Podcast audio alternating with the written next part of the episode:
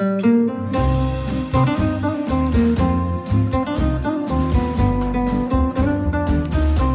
sind beste Freundinnen mit Max und Jakob. Schrei ich oder schrei ich nicht?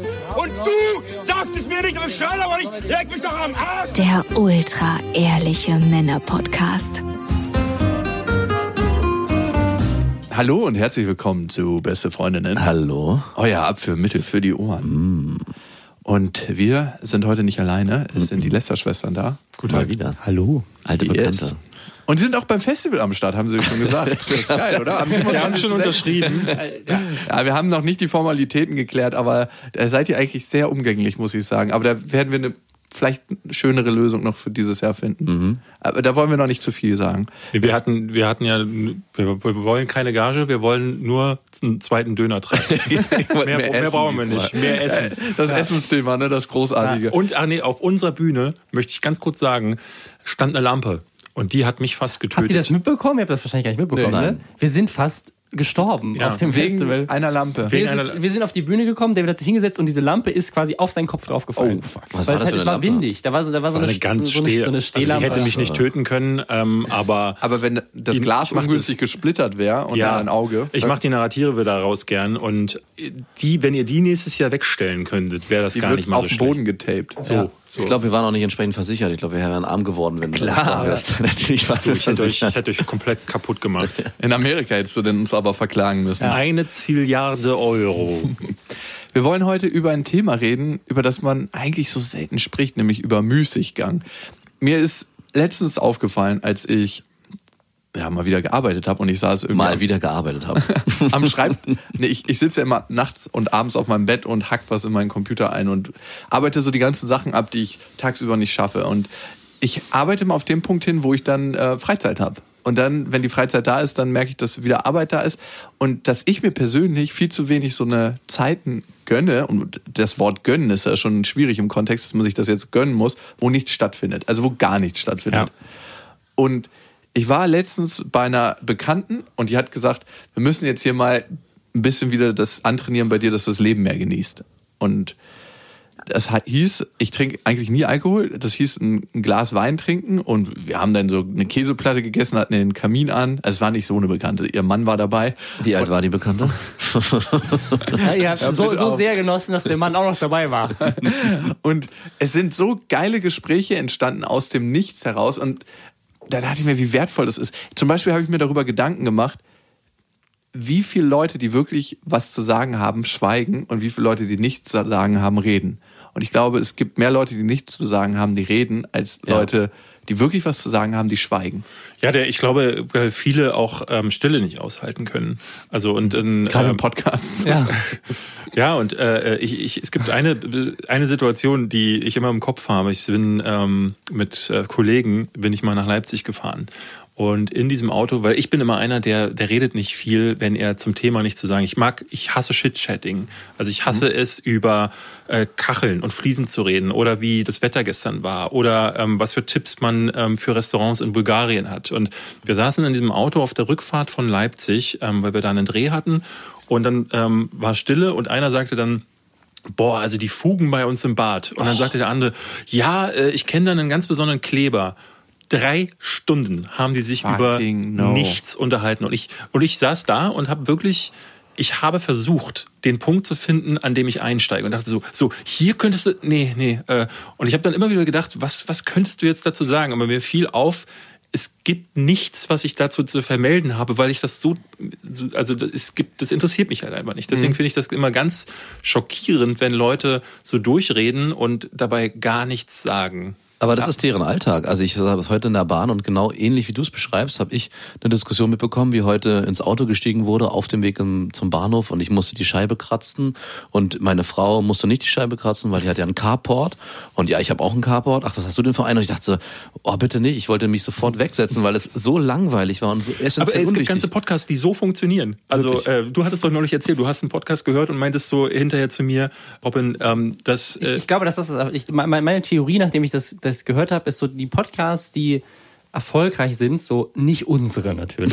Die sind eben nicht Ähm, erfolgreich. äh, aber also es gibt ja ganz viele Podcasts, die so kein Thema haben. Also Ja. ne, bei euch, bei euch geht es ganz viel um Beziehungen, bei uns geht es ganz viel um, um äh, aktuelle Internetthemen. Also es gibt ja so eine Menge Podcasts, das ist einfach nur so, was ist bei dir diese Woche so passiert? Ja. Äh, Wie fing dein Podcast an? Also ich war jetzt in Berlin und da gab es keine Currywurst. Wenn du das jetzt sagst, dann wissen alle, welcher Podcast gemeint ist, die es äh, gehört haben. Ja, ist ja, ist ja, ist ja okay. Ja. Ich, Ja, ich habe und so eine da- Idee, das- welcher das gewesen sein Das, könnte. welcher denn? Dann sage ich nicht. Okay. Ja. Aber es passiert, das passiert halt immer Ja, wieder. nee, nee, ich, ich habe mir wirklich mal so eine, so eine ganze Folge angehört und ich dachte halt so, ist es, also ist es lustig? Also da sind, da sind schon, da pass- ne, manche Anekdoten oder Geschichten sind dann, sind dann ganz lustig oder sind dann spannend oder man kann Aber sich damit um identifizieren. nichts. aber eigentlich geht's, geht's um nichts. Und meine Theorie war aber, dass das eigentlich genau das ist, was in vielen Fällen den Erfolg ausmacht. Weil, bei- also wir sind zum Beispiel viel zu spezifisch. Du kannst dir die Westerschwester nicht anhören, wenn, wenn du jetzt nicht das Klar, die Leute wollen einfach nur abhängen. mit Wenn Leuten. wir über den gleichen Podcast reden, habe ich, glaube ich, jetzt verstanden, warum den so viele hören. Mhm. Weil ich mich, genau wenn ich mir nochmal an diese Carport-Situation denke, wenn Carport dein Thema ist und jemand beschreibt aber seinen Alltag aus, ich sag ich mal, der Medienwelt, wo viel, viel mehr passiert und die Sachen für die dann so interessant sind, habe ich glaube, ich habe es verstanden. Das ist ja völlig legitim. Ne? Also es gibt Ja. halt, ne, nur weil ich sehr still bin, heißt das nicht, dass Anna nicht Du bist sehr still? jemand anders. Äh, naja, ich sage, In dass ich zu solchen. Sachen nicht sage, aber ähm, heißt es nicht, dass es jemand eigentlich anders und dass auch solche Podcasts nicht existieren sollten, aber ich verstehe es halt einfach. Nee, also ich, Genau. ich glaube, es hat, es hat einen, es, das, ich glaube, das ist, das ist generell, aber ich glaube, es ist auch in, in der Comedy oder im Fernsehen oder so, dass die Sachen, die am erfolgreichsten sind, am banalsten sind. sind die am banalsten. Klar, die haben die ja. größte Identifikationsfläche. Also warum ist ein Mario Barth so erfolgreich? Weil sich ganz viele Leute mit seiner Lebensrealität identifizieren ja. können. Kennst du, Und- kennst du. Kennst du, kennst du. Das ist sein Leitspruch. Kenne ich, kenne ich nicht. Ähm, Ja. Wann habt ihr das letzte Mal Müßiggang betrieben? Kannst du mal Müßiggang definieren? So als. Also für als mich Wort. ist es eine freie Fläche haben, wo nichts passiert, wo man keine Pläne hat, wo man 1996. Wurde Also ich ich lüge nicht, also es ist wirklich, Ja. ich habe neulich erst wieder nachgedacht. Ich habe dieses Jahr kam das neue Album von Tool. Das ist eine Band, die ich sehr mag. Ja, mag ich auch sehr Und ich erinnere mich, ähm, das letzte Album ist, ich glaube 2007, 2008 irgendwie Mhm. so kam das. Und ich erinnere mich, dass ich 2003, 2004 herum war es so. Ich habe mir eine CD gekauft, ein neues Album, bin nach Hause gekommen, habe das Licht abgedunkelt, habe mich auf die Couch gelegt und habe das Album Meine Hose aufgemacht.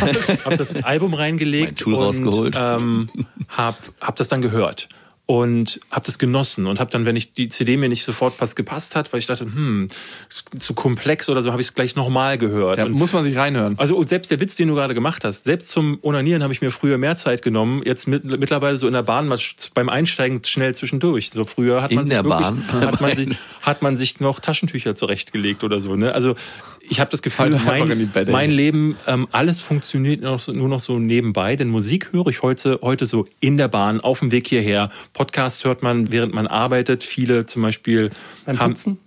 ja, ein befreundeter YouTuber von uns hat immer erzählt, dass er, während er seine YouTube-Videos schneidet, guckt er andere YouTuber. Und Boah. das ist so, ich glaube auch, auch da wieder, viele halten Stille nicht aus. Also meine Mutter zum Beispiel steht morgens auf und der Fernseher ist an. Dadurch ist immer eine, es ist immer so ein Grundrauschen um einen herum.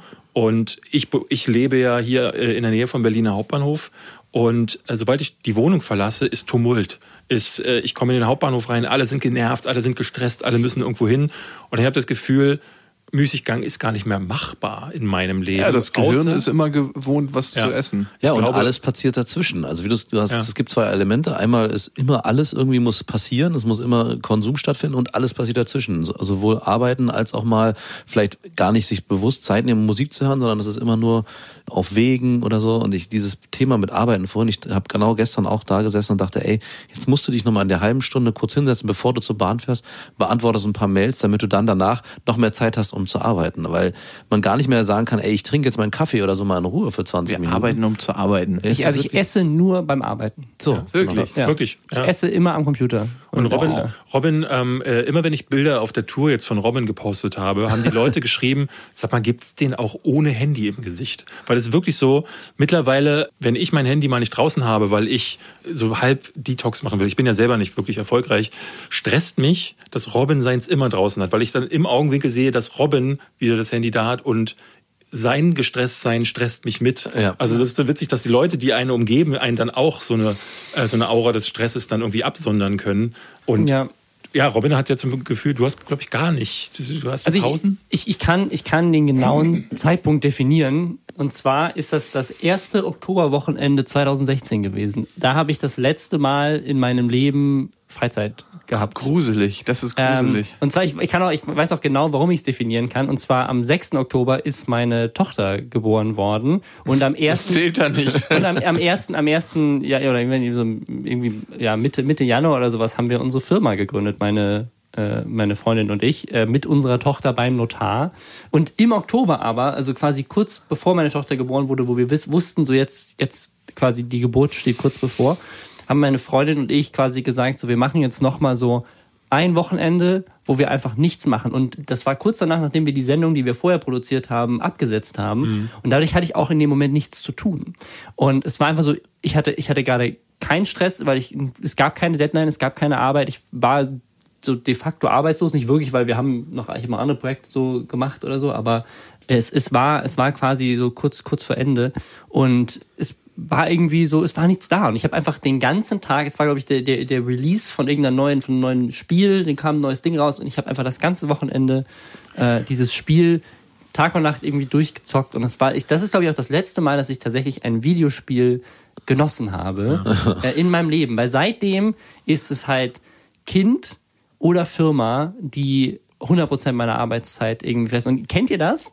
Weil das habe ich nämlich jetzt inzwischen bei, bei mir hören die To-Dos nicht auf. Es gibt Ja, im Haushalt klar. oder in der, in der dadurch, dass ich halt jetzt inzwischen ähm, die Firma von meiner Freundin und mir, wir haben ab Januar haben wir acht Angestellte, äh, wir haben irgendwie 10, 20 Projekte, die wir Es gleichzeitig managen. Ähm, also es ist, es ist einfach super viel zu tun und es, es hört nie auf. Also ich, ne, ich, die To-Do-Liste ist nicht zu Ende. Nee.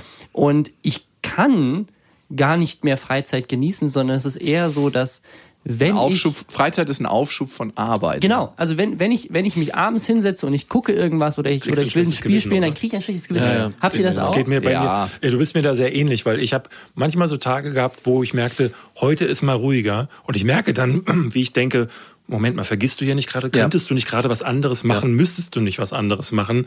Ähm, und immer dann, wenn ich dann denke, nee, heute ist, heute hast du es dir mal verdient, heute machst du mal Ruhe, habe ich am Ende des Abends oder am Ende des Tages, dann denke ich so, putz, das war ja richtig Quatsch. Also ich habe mich dann auch intern nicht entspannen können, weil dieses schlechte Gewissen so viel mit mir macht. Und dann fange ich an, Abends tatsächlich zu zu arbeiten. arbeiten, Ja, abends zu arbeiten. Ja, Also also ich- ich, nur, nur um das noch einmal äh, klarzustellen, damit möchte ich nicht sagen, dass meine, meine Tochter irgendwie sozusagen allen Spaß aus meinem Leben geraubt hat, sondern das ist einfach in Kombination mit der Firma ist das so. Und es gibt natürlich super viele so kleine Momente, aber das sind halt zwei immer Projekte, man kann es so sagen, wie es ist. so. Es sind, es sind zwei Projekte, aber es sind, es sind, immer, es sind immer so kleine Momente. Ähm, also zum Beispiel ne, dann irgendwann mal Weihnachten oder so waren wir in Urlaub in, in Thailand und da haben, haben meine Eltern mal kurz unsere Tochter genommen und so da, da war dann so ein, da, da sind Momente, an die ich mich jetzt wirklich erinnere, aber das ist ein Moment, der kann nicht länger als zwei Stunden gedauert haben. Und ich, äh, das ist, liegt zwei Jahre zurück und ich erinnere mich da mit sehr, sehr viel äh, so Nostalgie dran äh, an, so, an so zwei Stunden oder halt so, so klar kleine Momente auf der Couch abends mit meiner Freundin, wenn wir irgendwie was gucken oder mal was, was Nettes essen oder mal irgendwie abends mal weggehen konnten und so weiter. Aber es ist nie so dieses, es ist nie mehr dieses Gefühl von, ich habe gerade nichts zu tun, sondern es ist immer so im, im Hinterkopf ist immer dieses so, ich muss eigentlich noch irgendwas erledigen. Genau, also zwei Sachen, die ich da genau zu sagen wollte. Eine, ich bin gerade umgezogen. Also wir haben gerade einen großen Umzug von Haus zu Haus hinter uns. Der hat zwei Tage in Anspruch genommen. In der Zeit konnte ich sehr wenig arbeiten und musste aber trotzdem arbeiten, weil ich ja diesen Umzug über die Brüne bringen musste. Und das war so ein Gefühl von, ey, eigentlich ist das hier, was du machst, Freizeit, weil ich habe ja das jetzt nicht, ist ja, ich kriege ja dafür nichts. Und trotzdem staute sich im Hintergrund immer mehr auf. Und das, was du gerade beschrieben hast, David, am Abend musste ich mich dann nochmal hinsetzen und drei Stunden Sachen bearbeiten. Und um auf dich nochmal zurückzukommen, Robin, mit den Kindern, weil du es gerade so als doppelte Arbeit beschrieben hast. Heute Morgen war genau das Ding, dass ich auch gestern so spät nach Hause gekommen bin, dass ich sie nicht mehr gesehen habe, meine Kinder, und dann heute Morgen so früh wieder los musste, dass ich sie eigentlich auch nur ganz kurz gesehen habe und dachte für mich, das kann doch nicht sein. Also das, wieso bin ich in so einen Modus verfallen, dass ich eigentlich mir mittlerweile Freizeit schaffen muss, dass ich Zeit habe für meine Kinder. Weil eigentlich bin ich äh, an diese ganze Sache anders rangegangen. Ich hatte gesagt, ich will eigentlich immer bewusst Zeit mit meinen Kindern verbringen. Und als zweites kommt dann die Arbeit in Anführungszeichen. Also die Priorität sollte so rum sein, funktioniert aber zurzeit nicht. Und jetzt ist mein Vorsatz für 2020 zu gucken, dass ich wirklich wieder bewusst Momente schaffe, sei es Nachmittage äh, unter der Woche oder am Wochenende, zu gucken, dass ich es schaffe, eben nicht in diesen, ich erledige es zwischendurch. Also, dass ich auch meine Kinder zwischendurch irgendwie mal Und nutzt ihr Stunde. solche Momente noch, um euch mit euch selbst zu beschäftigen? Also ich äh, habe zum Beispiel, mein Problem ist ganz häufig, ich gehe manchmal in die Badewanne mit den Worten, jetzt lasse ich es mir mal gut gehen. Und dann nehme ich mein Handy mit. Ja, natürlich. Und, äh, also so wirklich, dass ich mich mit mir auseinandersetze und mal auch Dinge wirken lasse, reflektiere, auch das passiert nur im Vorübergehen. Mhm. Sodass ich häufig Dinge nicht richtig aufarbeite, ähm, Probleme angehe oder Dinge, äh, manchmal passiert das, dass ich mich mit, dass am Tag irgendwas passiert ist, was mich eigentlich hätte verärgern müssen. Nichts passiert. Stunden später oder Tage später rede ich manchmal mit Freunden über diese Situation, weil es irgendwie aufkommt. Und dann werde ich wütend in diesem Gespräch, weil ich merke, hui, das macht ja irgendwas mit mir, aber ich habe es noch nicht angehen können und noch nicht verstehen können, was äh, überhaupt los ist und, wo es, und weil ich mich mit mir nicht mehr beschäftige. Ich glaube, mein Müßiggang liegt noch gar nicht so lange zurück. Ja, dieses eine Mal, dieses Weinerlebnis. Aber ich habe dieses Jahr einen Urlaub gemacht auf Grönland, Ja, wo es zehn Tage kein Handy gab. Oder zwölf sogar, zwölf glaube ich waren es am Ende. Und das war richtig gut, weil die ersten Tage musste das Hirn erstmal entschlacken und dieser Phantomgriff ans Handy. Irgendwann hat das aufgehört. Und das war so klar, es war, als ob eine frische Brise durchs Gehirn gezogen ist und man sich wieder richtig auf die Welt eingelassen hat. Das ist so, als ob man seine digitale Brille abnimmt und die Welt so wie an so einem kristallklaren Morgen wahrnimmt. Kennt ihr diesen 25.12., 26.12., wo man morgens rausgeht und einen Spaziergang mit der Familie macht und diese eisige Luft ist? So ist das ein bisschen Ja, im ja, Kopf. ja, ja. Also Aber das ist auch, Habe ich auch also, schon lange nicht mehr.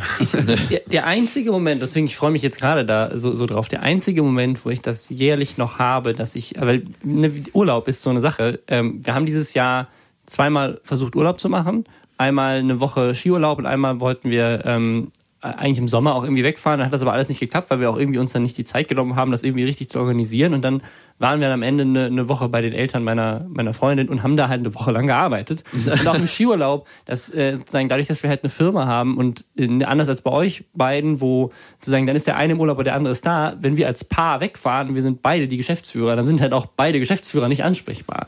Und dadurch muss einer von uns beiden eigentlich immer erreichbar sein, ähm, falls irgendwas ist. Und das äh, ist dann auch irgendwie so ein Teufelskreis. Aber Weihnachten, das ist die einzige Zeit, wo alle nicht arbeiten. Ja. Und deswegen freue ich mich schon so krass auf diese nächsten zwei Wochen, Ja. wo ich genau weiß, ich kann einfach zwei Wochen lang muss ich keine E-Mails beantworten, ich muss nicht erreichbar sein für die Mitarbeiter. weil die, dich auch die erreicht. Firma ist zu, es ist, ich bin für niemanden Ansprechpartner.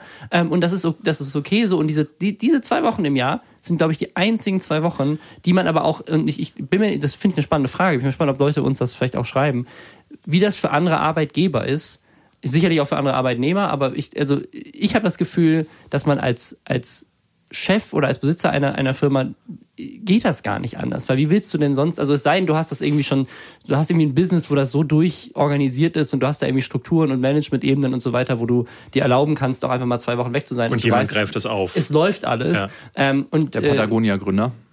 Wir, ich meine, wir haben auch super tolle, äh, ein super tolles Team und ich, ich vertraue denen auch super und so Liebe weiter. Grüße an dieser auch, auch da viele Sachen, ähm, wo, wo ich auch einfach Entscheidungen treffen muss oder wo ich halt der Ansprechpartner bin, weil ja auch viel machen oder auch meine Freundin und so weiter, wir halt viele Sachen auch machen, wo, wo wir halt dann die, die Heads auf von Projekten sind. Und die, das Wichtige und die wichtige Kernfrage ist, glaube ich, äh, du bist ja nicht dein eigener Leibeigner, zumindest vielleicht nur zu einem gewissen Teil. Warum machst du das? Weil du müsstest keine acht Mitarbeiter haben. Einer reicht ja. Du kannst immer noch dein eigenes Business machen mit einer Ein-Personen-Firma. Hat ja auch lange gut funktioniert. Er Robin ja- war ja lange äh, erfolgreich als eins. Und du hast ja mal neulich, glaube ich, gesagt, dass du tatsächlich mehr Geld verdienen könntest, wenn du dich nur so wie ich, ich bin halt auch selbstständig, ich bin mein eigenes Projekt, äh, das so handhaben würdest. Also ich, ich habe es für dieses Jahr mal ausgerechnet, weil ich mir sozusagen mal, ich habe mir das, also das Horror mal angetan, dass tatsächlich, weil wir dieses Jahr, aber auch wir sind halt dieses Jahr auch von einem Mitarbeiter auf acht Mitarbeiter gewachsen innerhalb von einem Jahr, sind umgezogen in ein größeres Büro. Und da kommt natürlich dann, ist ein super krasser Invest, weil du zahlst halt für ähm, Klar. Die, die Suche der Mitarbeiter, investierst da Geld, Zeit und Geld rein, du in, in die Suche fürs Büro investierst da in die ganze Ausstattung rein, da musst du acht Mitarbeiter ausstatten mit Computern und Standing Desks und Stuhl. Ich glaube, jeder Mitarbeiter, der anfängt, kostet irgendwie schon 2.000, 3.000 Euro nur an reiner Office-Ausstattung, damit Herzlich willkommen in Arbeits- eurem Wirtschaftspodcast, beste Freunde. einen Arbeitsplatz hast. Und äh, also ich habe, wenn, wenn ich sozusagen quasi die, die ganzen Projekte, die wir als Firma machen, ähm, und da alles rausrechnen würde, quasi, was, was ich alleine übernehme, dann investiere ich eigentlich sehr viel von meiner Arbeitszeit sozusagen wieder in die Firma rein. Und bei meiner Freundin genauso. Und wenn wir einfach uns fokussieren würden auf die Projekte, zu sagen, wo wir eigentlich kein Team brauchen, würden wir am Ende wahrscheinlich, hätten wir Gates mehr Zeit für die Projekte und würden auch mehr Geld damit Hat verdienen. auch mal in der Garage äh, Computer zusammengelötet. das ist wichtig. Aber die Frage hast du mir eigentlich nicht beantwortet. Warum? weil ich und ich glaube meine meine Freundin auch, weil wir uns halt auch, wir haben uns halt dieses dieses Ziel gesetzt, wir wollen noch irgendwas aufbauen. Also es ist ich, so Wir wollen beide schwer reich werden. Ja, aber das, äh, aber das in dem Business, dem wir uns bereichen, wir sind halt nicht Bill Gates und äh, gründen jetzt irgendeine Softwarefirma, wo du auch die Chance hast, dass es reich wird. Ähm, so das, also klar verdient man da im Idealfall auch äh, gut Geld und ist dann abgesichert. Das ist natürlich auch ein Ziel auf jeden Fall. Für mich war es ganz, also ich glaube, für mich ist es geht es in zwei Richtungen. Also das eine ist so eine angstgetriebene Richtung, nämlich dass ganz viel von dem Business, was ich alleine mache oder wo, wo ich theoretisch kein Team bräuchte oder mir dann halt sozusagen Freelancer dazu holen würde für einzelne Sachen, die sind halt alle super abhängig von mir als Persönlichkeit. Also da, der, dieser Podcast hat eingeschlossen zum Beispiel. Ne? Also wenn ich jetzt in so einem Podcast zu Gast bin, das bin ich, weil wir einen anderen Podcast haben, der, der erfolgreich ist ähm, und das ist davon abhängig, dass ich als Person interessant bin. Nein, das ist, weil wir so gute Freunde sind. Ja, natürlich. Genau. Ja, okay. Deswegen seid ihr Aber wenn bei den besten also- Freundinnen. Aber wenn, wenn einmal diese, wenn Wenn einmal die Freundschaft kippt, weil deine Reichweite flöten geht, dann hast du recht. Aber ich, ne, also wenn, wenn der Podcast irgendwann nicht mehr relevant ist, dann ist diese Einnahmequelle weg und die hängt halt komplett von mir als Person, als Entertainer Und ab. deine Tochter könnte kein Bioessen mehr essen. Genau. Und wenn ich, wenn ich sozusagen, um diese Sicherheit zu haben, habe ich halt gesagt, ähm, ich will auf jeden Fall immer irgendwas haben, was eigentlich unabhängig davon ist, dass ich als Persönlichkeit in der Öffentlichkeit stehe. Man muss ja auch ehrlich gesagt sagen, wenn man uns beide nebeneinander stellt, wir sind ja genau das Beispiel auch dafür, dass es andersrum nicht besser ist. Weil ich habe keine Firma, ich habe kein Kind und ich bin genauso fertig wie er. Weil ich mir auch nichts gönne, weil ich auch äh, ne, die ganze Zeit, ich muss ja als Selbstständiger immer wieder Projekte annehmen, damit ich das irgendwie hinbekomme. Und ich habe auch das Gefühl, dass äh, ich keine Ruhe aushalte. Das hatten wir vorhin gesagt. Und ich, ne, also ob ich jetzt eine Firma gründen würde, ich glaube, am Ende Ist- würde ist es egal. Das ist auch Teil der Gesellschaft. Ich glaube, ich habe da gestern in einem Podcast mit Zerda so Mundschuh drüber gesprochen. Es ist, glaube ich, wirklich das Problem, dass du ähm, überall die Informationsflut, der, der, der Content über, das Content überangebot Ja. sorgt dafür, dass du nur noch gestresst wirst. Ich hatte neulich den Fall, dass ich bei Instagram allen Leuten entfolgt bin, weil ich das Gefühl hatte, ich habe früher immer das Gefühl gehabt, ich, ich mache jetzt Instagram auf, weil wenn ich Instagram nicht mehr öffnen kann, dann fühle ich mich einsam. Denn wenn ich zu Hause alleine bin, kann ich ja zumindest an dem Leben der anderen teilhaben, wenn ich bei Instagram deren Bilder und Stories angucke. Und das führte aber dazu, dass ich mich irgendwann so einsam gefühlt habe wie nie zuvor. Und auch ein Kollege von uns, Robert Hofmann, hatte uns das mal erzählt. Der macht so Filmkritiken und der ist einer von denen, die jeden Lebensschritt, also morgens steigen die aus dem Bett, machen die erste Story und abends, wenn sie ins Bett gehen, machen sie die letzte. Und er meinte, ähm, dass plötzlich die Kontakte zu echten Menschen weniger wurden. Na klar. Weil die gesagt haben, na, ich weiß doch alles, was du heute gemacht hast, warum soll ich dich noch anrufen? Und er meinte, ne, Moment mal, aber ich habe ja deswegen keinen menschlichen Kontakt gehabt und du eigentlich auch nicht, weil du hast nur durchs Handy wahrgenommen, was ich gemacht habe. Sodass ich jetzt zu, äh, als erstes mal gesagt habe, Instagram muss weg, das ist, das, das macht unterschwellig was mit uns, was noch mehr Stress erzeugt. Ja. Und dann in dem Fall emotionalen Stress.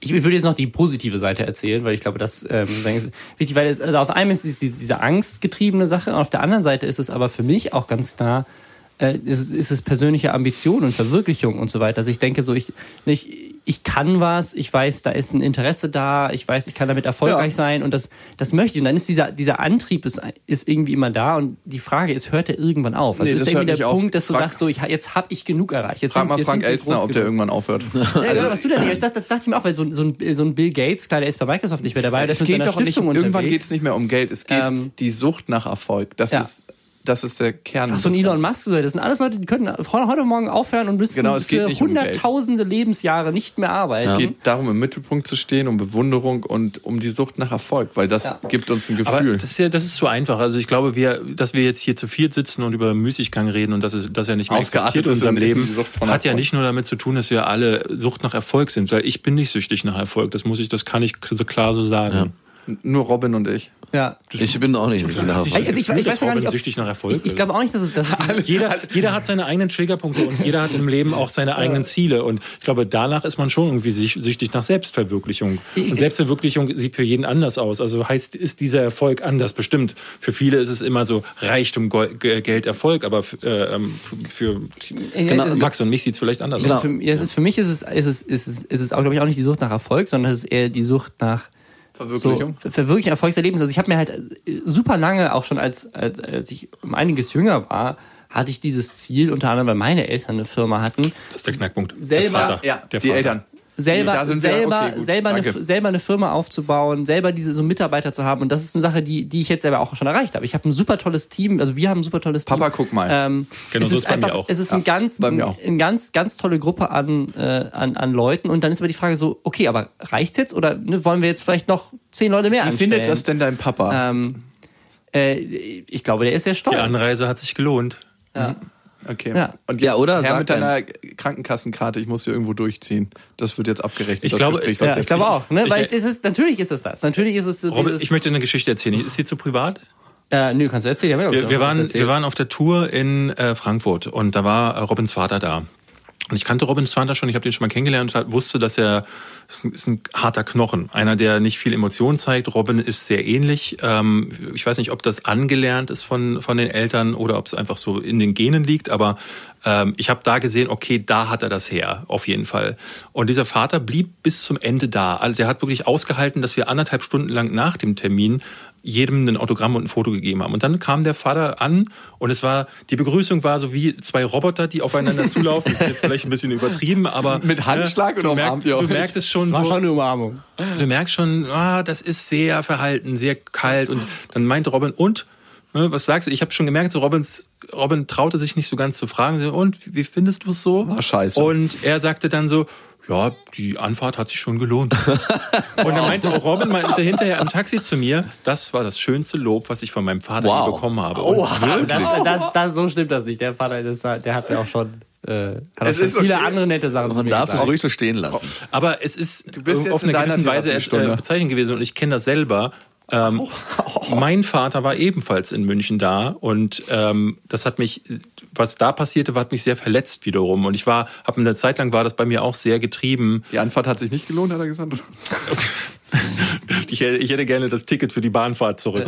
ähm, Von dir. Er war fünf Minuten Fußweg entfernt und sagte so, boah, das war ich- richtig ich- anstrengend. Ich glaube, viele Entscheidungen meines Lebens habe ich lange Zeit getroffen, weil ich es denen beweisen wollte. Und denen war oft war so eine Ama- Amalgamisierung aus mein Vater, aus Lehr Lehrern, die früher sich über mich gestellt haben, aus, äh, oft aus Autoritätspersonen, ähm, die viel dafür gesorgt haben, dass, äh, ne, dass ich heute irgendwie ganz viele es sind nicht nur Daddy-Issues, es sind äh, Authority-Issues, würde ich fast sagen. Und ich glaube, deswegen strebt, streben ganz viele danach, nach einer Selbstverwirklichung, die auch so eine Illusion ist, weil man eigentlich Dinge verwirklicht, nicht mal, weil man sie selber will, oftmals Wünsche der Eltern, manchmal aber auch so, um es den Eltern zu zeigen. Und das ist irgendwie Habt mich endlich mal lieb für das, was ich bin. Äh, Ist dein Vater auch äh, so erfolgreich gewesen? Nein, nee. Und es war für mich ein ganz großer Punkt, wo ich äh, plötzlich mehr Geld verdient habe als er. Und Papa, ich verdiene mehr Geld als Ja, ja, das war auch wirklich so. Ich kam dann Hier nach ist Hause und habe gesagt so, ich verdiene jetzt das Doppelte wie du. Hast du ihm gesagt? Das war wichtig, ja. Das war mir sehr Und was wichtig. hat er da gesagt?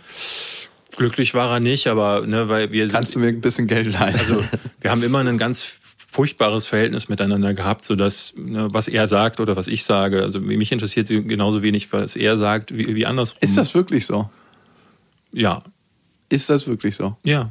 Okay. Ähm, Da, es gibt einen Teil mir, der glaubt niemals, dass es Kindern ganz egal ist, was die Eltern sagen. Weil das Kinder sind wie Hunde.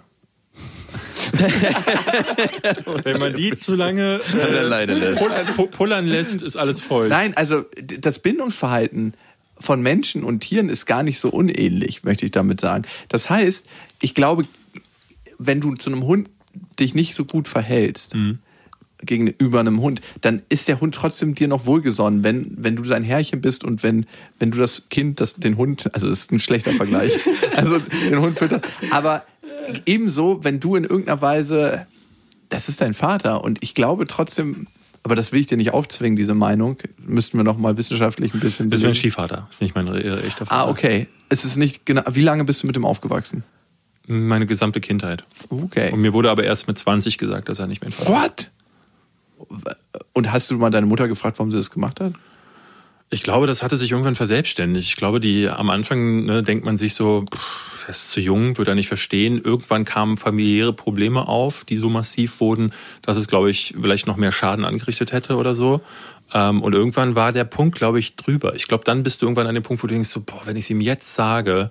Ähm, und es gab einen Punkt, da musste, nämlich als ich von zu Hause abgehauen bin und dann quasi, ne, dann mussten mussten Dinge äh, aufgemacht werden, äh, Bücher eröffnet werden. Also ich befand, sie befand sich damals mit in einem Rechtsstreit mit meinem echten Vater, mit der Alimente wegen. Ah, okay. Und das musste sie mir dann sagen, weil dieser Rechtsstreit ging dann auf mich über. Was war das für ein Gefühl nach 20 Jahren, als du das erste Mal gehört hast, das Konstrukt, in dem ich lebe, existiert? Wow, gut, dass wir über Müßiggang reden. ähm, also ich muss gestehen, ich war auf der einen Seite, ich war gar nicht schockiert, ich war erleichtert, weil es für mich, ähm, weil ich habe mich immer gefragt, warum liebt er mich nicht? Und das war für mich die Antwort dann. Die ist vielleicht zu einfach, ne, weil auch ein Stiefvater kann Ja. ein Kind lieben, aber es war dann so, dass ich dachte, ah, guck an. Also Aber dann, dann wären ja einige Dinge klar. Erleichterung auch? Befriedigung wahrscheinlich. Ähm, Erleichterung, ich glaube, zu dem damaligen Zeitpunkt, ich, ich glaube, all das, was ich durchmachen musste, unter ihm, nicht, da gibt's nichts zu er erleichtern. Also es war,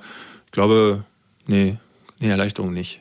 Okay. Aber vielleicht ein Verständnis. Also vielleicht so Ja, von so ein wegen, Ver- Verständnis. so zumindest eingeredet, okay, jetzt verstehe ich einiges Ja. besser, Und was passiert Deswegen ist mein Penis auch größer als seiner. Und ist. Und ich meine, es muss ja noch Hallo. irgendwas da sein, wenn du als erwachsener Mensch das Bedürfnis hast, ihm zu sagen, also es gibt eine Emotionalität zwischen euch, wenn du als erwachsener Mensch das Bedürfnis hast, ihm zu sagen, ich verdiene doppelt so viel wie du, dann willst du irgendwas in ihm auslösen oder irgendwas Ja, klar, es ist natürlich ein, ein, auch ein angelerntes Muster, ne, wo man dann anfängt, ähm, wenn man jahrelang niedergemacht wurde für Dinge ähm, und gesagt wurde, du bist nichts wert und dann ist man plötzlich was wert oder man will unbedingt was wert sein, um es der Person zu der beweisen. Verdienst, äh, was und man dann, verdient, wenn ich ja. dann was wert bin, dann, dann will ich dann noch, noch mal ein letztes Mal. Ich muss gestehen, mit den Jahren ist es sehr viel weniger geworden. Also ich bin auch zum Glück heute so, dass ich sage so, dass ich gefühlt ähm, frei davon bin, weil irgendwann hatte ich diesen Moment und ähm, dann merkte ich auch, wie affig das ist. Wie affig das ist, sein Leben lang etwas nachzulaufen. Ich achte gar nicht darauf, was ich möchte, sondern nur darauf, dass ich irgendjemanden verletzen kann, der das jahrelang bei mir gemacht hat.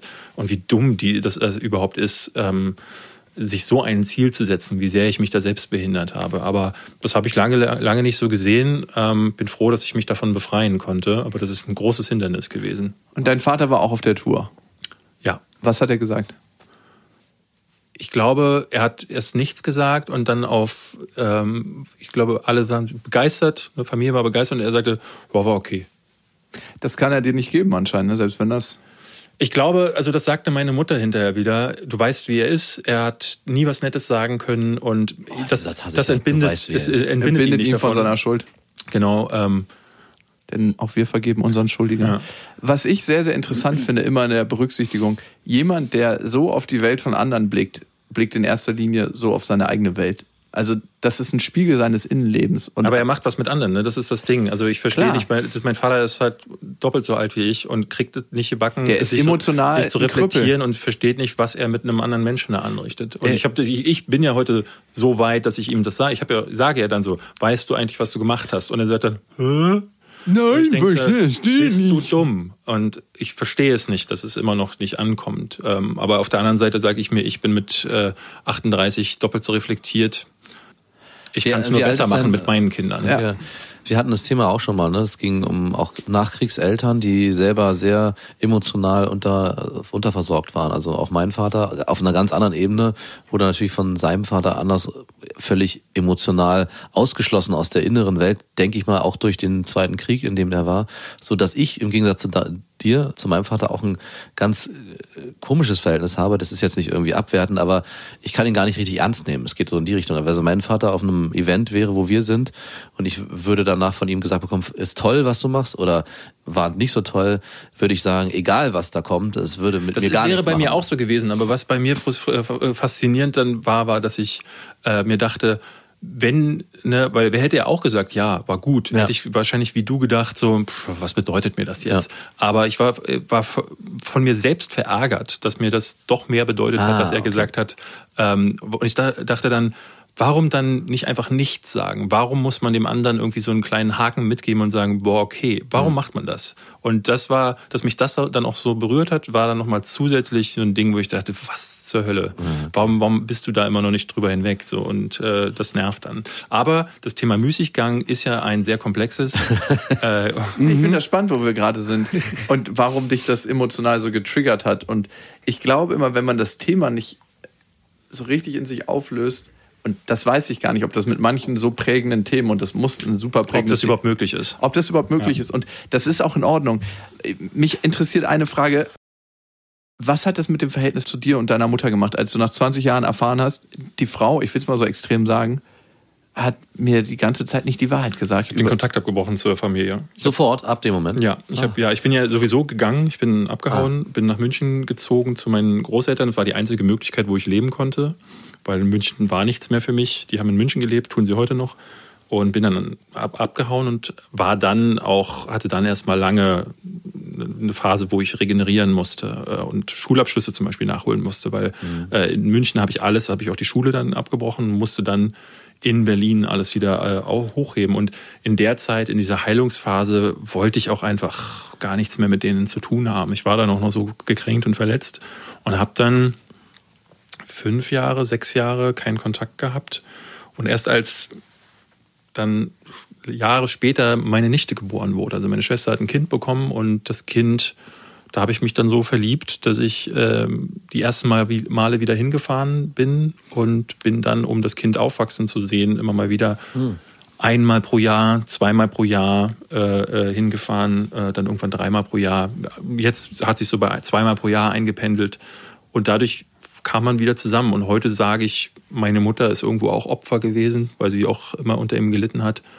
Ähm, und deswegen habe ich ihr verziehen und ich habe meinen Frieden gemacht mit der Situation.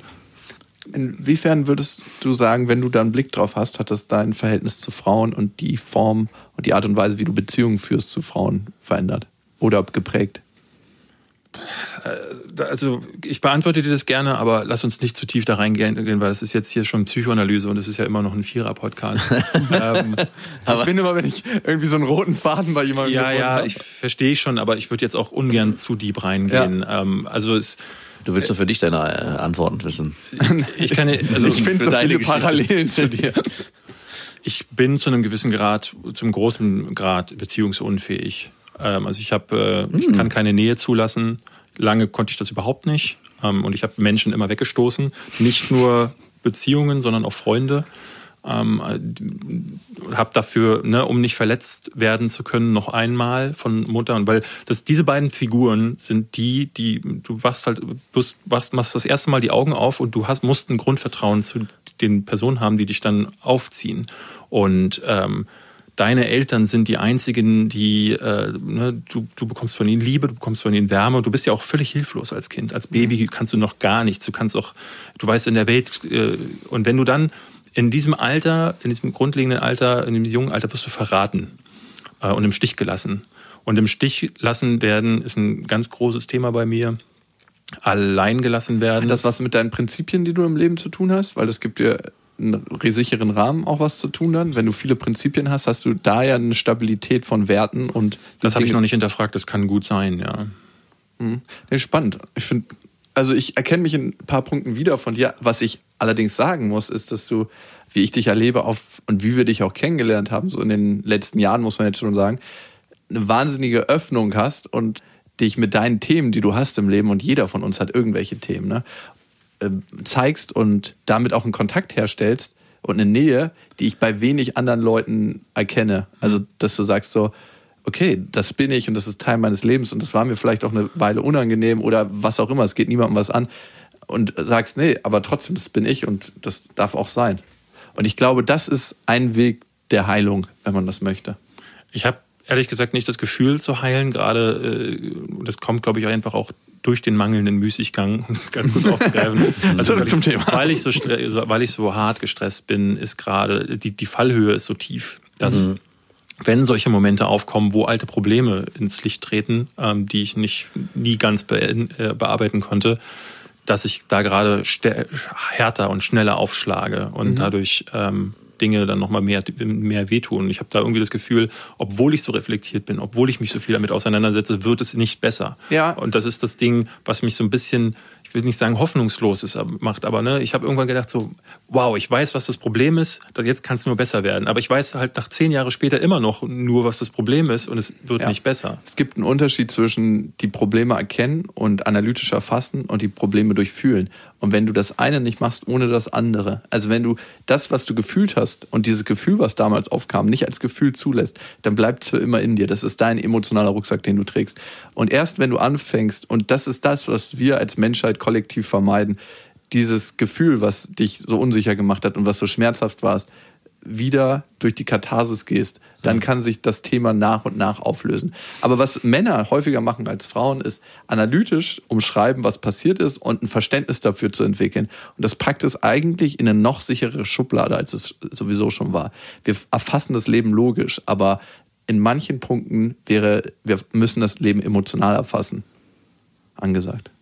Und dazu braucht man Müßiggang. Und dafür braucht man Musik. Jawohl. Dankeschön. Wow. Ja, ja doch, eigentlich das, ist es das. Ne? Also. Ich finde, wir reden darüber nochmal beim Podcast-Festival. Ich auch. Auf bestefreundinnen.de ist ein Special für euch hinterlegt.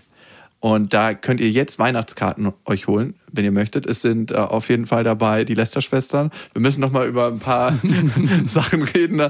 Und die besten Freunde. Die Dönerpauschale. Die Dönerpauschale. Ich, ich freue mich nee, sehr. Wöhner. Es war ja Wöhner. Es war Wöhner. Ja. Veganer Döner. Es war Wöhner. Hey, David, was ich dir anbieten kann, vielleicht hast du Bock, einen Tag bevor das Festival losgeht, auf die Insel zu kommen. Wir bereiten das diesmal so vor, dass nicht die letzte Girlande gehangen wird. Es wäre doch geil, einen Tag Müßiggang zu haben, oh ja. bevor das Festival losgeht und einfach auf dem Gelände Als zu sein. Als ob wir einen Tag vor dem Festival Müßiggang leben es können. lass uns kurz in der Illusion leben.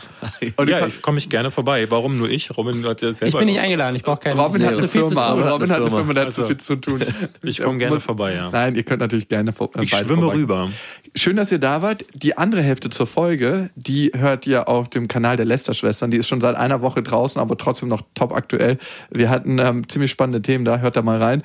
Und da hast du uns noch eine Frage gestellt, äh, deren Antwort super spannend war. Ja, ja, ganz genau. Die, die habt ihr in dieser Folge gehört. Kleiner Cliffhanger. Also, bis dahin. Bis dann. Tschüss. Bis dahin. Wir wünschen euch was. Das waren Beste Freundinnen mit Max und Jakob. Jetzt auf iTunes, Spotify, Soundcloud, dieser YouTube und in deinen schmutzigen Gedanken.